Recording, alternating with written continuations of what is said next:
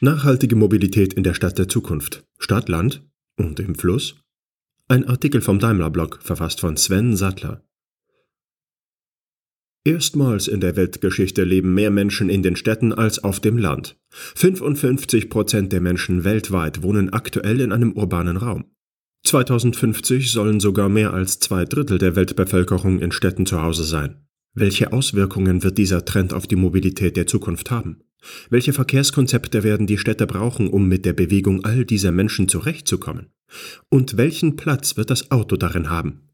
Mit diesen Fragen beschäftigt sich Marianne Reb in ihrem Alltag bei Daimler. Wir haben mit ihr über ihre Vision von morgen gesprochen. Wer sich mit Marianne Reb über die Mobilität von morgen unterhalten möchte, dem droht zunächst ein ernüchternder Blick in die Mobilität von heute. Denn zwischen die Daimler-Konzernzentrale in Stuttgart unter Türkheim und Marianne Rebs Büro im Smart-Areal Böblingen haben die Götter oder vermutlich eher die Stadtplaner den Häslacher Tunnel gesetzt. Er verbindet den Talkessel mit den südlichen Ausläufern Stuttgarts. Damit ist er nicht nur ein echter Evergreen im Verkehrsfunk, sondern auch die beliebteste Entschuldigung, wenn man bei einer Besprechung ein paar Minuten nach Beginn aufkreuzt. Oft darf man sogar auf verständnisvolles, gar mitleidiges Nicken der anderen Teilnehmer hoffen. Das ist zumindest dann unangenehm, wenn die Verspätung nüchtern betrachtet eher der eigenen Planung geschuldet war. Auch davon abgesehen hat der Tunnel seinen schlechten Ruf zu Unrecht. Immerhin sorgte die 1991 fertiggestellte Röhre dafür, dass sich die Autos nicht mehr über die Steigungen der Südstadt quälen brauchen was für die Stuttgarter in den 70ern und 80ern noch eine achselzuckend hingenommene Selbstverständlichkeit war. Überhaupt ist die Beschäftigung mit der urbanen Mobilität eine recht junge Disziplin, wenn man bedenkt, dass das Auto schon 133 Jahre alt ist und auch der Beginn der Massenmotorisierung in Europa inzwischen ein paar Tage her ist. Marianne Reb war 1995 eine der ersten, die sich bei Daimler dafür stark gemacht haben, die Wechselwirkungen zwischen Stadt, Stadtbewohnern und Stadtverkehr näher zu beleuchten und stieß damit anfangs nicht selten auf Unverständnis. Gerade in der ersten Zeit sind wir durch den Konzern gelaufen und haben gesagt, Leute, ihr müsst stärker auf die Städte schauen. Aber damals herrschte bei einigen noch die Meinung vor, dass unsere Kunden doch eher auf dem Land wohnen und ihren Mercedes abends in die schöne Garage stellen. Zwei Jahrzehnte später muss sie diese Diskussionen längst nicht mehr führen. Urbanisierung hat längst den Stempel als Megatrend bekommen. Doch Marianne Reb ist eine der wenigen, die auch jenseits der allfälligen Worthülsen über Urbanisierung sprechen kann. Darum ist die Frau, die einen Doktortitel in Wirtschaftswissenschaft hat, die mit der Berufsbezeichnung Zukunftsforscherin jedoch so viel besser getroffen ist, als Gesprächspartnerin so gefragt. Bei Kommunen, bei Wirtschaftsverbänden, bei Kongressen. In dieser Woche spricht sie auf einem Panel beim Kongress Metropolitan Cities in Aachen über smarte Städte und deren Prinzipien. Und sie berät die Initiative Rhein-Ruhr City 2032, deren Gründer Michael Mrons nicht nur die Olympischen Sommerspiele in jenem Jahr nach Nordrhein-Westfalen holen möchte, sondern vor allem darüber sprechen möchte, wie ein nachhaltiges Bau- und Mobilitätskonzept für den größten Ballungsraum Deutschlands aussehen könnte. Diese Initiative passt sehr gut zu unserer aktuellen Forschung, sagt Marianne Reb. Vor allem, weil wir in unseren Gesprächen mit den Städten immer wieder einen Satz hören. Wir hätten keine Verkehrsprobleme, wenn wir keine Region drumherum hätten. Und bei Rhein-Ruhr City 2032 beschäftigen wir uns ja ganz bewusst mit dem Verkehrskonzept einer gesamten Region. Es ist sicher zu platt, die Schwierigkeiten urbaner Verkehrsplanung vor allem denen anzulasten, die morgens in die Stadt hineinfahren und abends wieder hinaus. Aber die Stadt und ihre Mobilität lassen sich eben nur verstehen, wenn man auch die Herausforderungen in der Region kennt. Wir müssen eigentlich eher über Smart Regions als über Smart Cities sprechen, sagt Marianne Reb.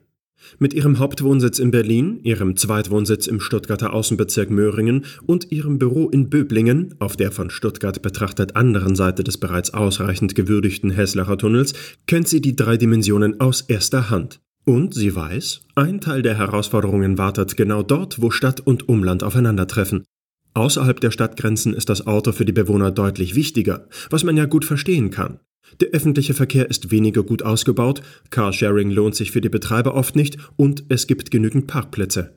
Das bedeutet für die Städte, sie werden dem Verkehrsstrom aus dem Umland vor allem Herr, indem sie am Ortsschild den Umstieg auf andere Verkehrsmittel möglich machen. Stuttgart ist gar kein so schlechtes Beispiel, sagt Marianne Reb. Mit den Park-and-Ride-Parkplätzen in Degerloch oder in Leinfelden hat die Stadt Orte geschaffen, an denen ich bequem zum öffentlichen Nahverkehr umsteigen kann. Damit ist die Idee noch längst nicht zu Ende gedacht.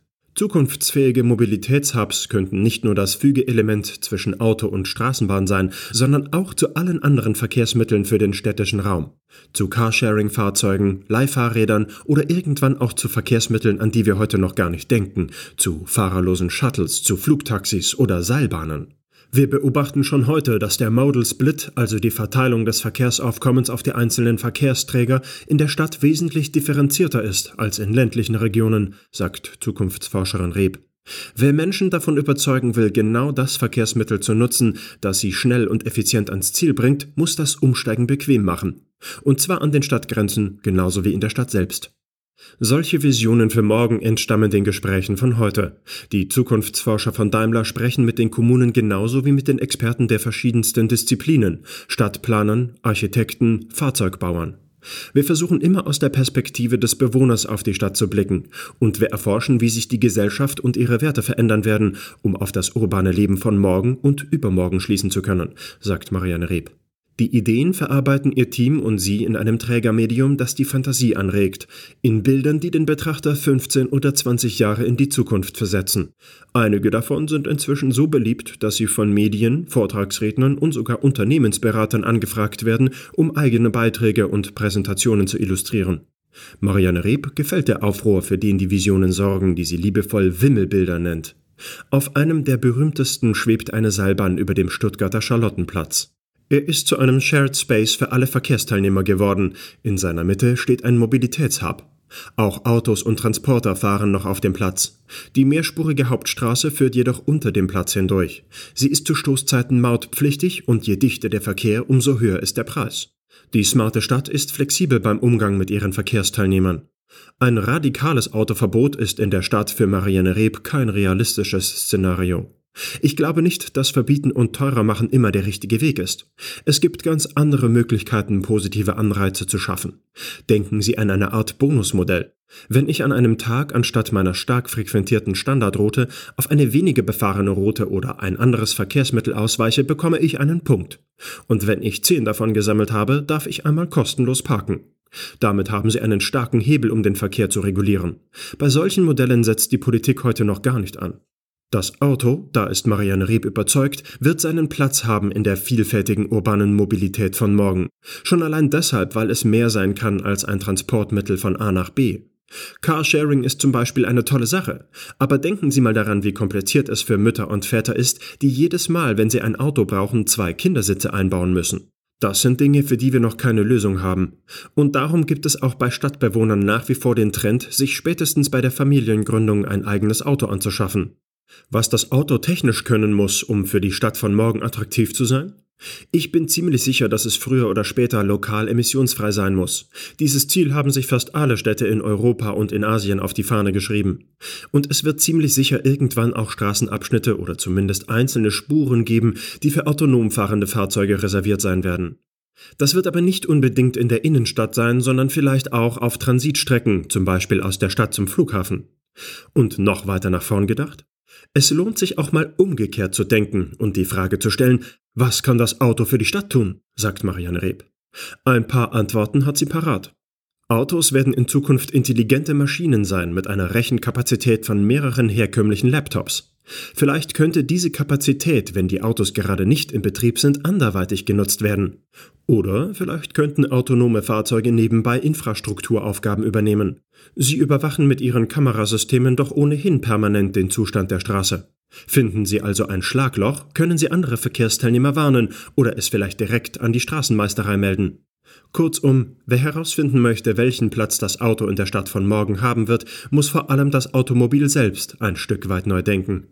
Mit Eigenschaften wie Langlebigkeit, hoher Qualität und hoher Wertanmutung hat Mercedes-Benz als Marke viele Charakteristika, die heute wie morgen relevant sein werden, sagt Marianne Reb. Aber es gibt aus meiner Sicht auch noch ein weiteres Spielfeld, das sich für uns als Premium-Marke öffnen wird. Nämlich die Frage, wie wir es schaffen, wie die Fahrt in unseren Autos zu einem persönlichen, emotionalen Erlebnis wird. Dazu gehören natürlich Design und Komfort, aber womöglich auch ein Ökosystem, das mir die Services anbietet, die ich just in diesem Moment benötige. Und das so dafür sorgt, dass mich mein Fahrzeug geradezu versteht. Ein bisschen so, wie es heute schon mein Smartphone tut. Wenn es in der Stadt der Zukunft also noch Staus geben sollte, könnte das Auto anhand meiner Musikpräferenzen also schon die passende Antifrust-Playlist zusammenstellen, wenn es die Schlange der Bremslichter vor uns erkennt. Von einer Idee, die bei den meisten Staugeplagten noch besser angekommen wäre, mussten sich die Zukunftsforscher derweil verabschieden. Dass das Auto beim Aufflackern der Bremslichter automatisch die Rotorblätter auf dem Dach startet und einfach davonfliegt, wird im Häslacher Tunnel freilich nie klappen und auch außerhalb der Röhre Fiktion bleiben. Wir haben dazu mit Experten aus dem Hubschrauberbau gesprochen, sagt Marianne Reb. Nur da macht die Physik leider nicht mit. Der Artikel wurde eingesprochen von Pascal Simon Grote, Vorleser bei Narando.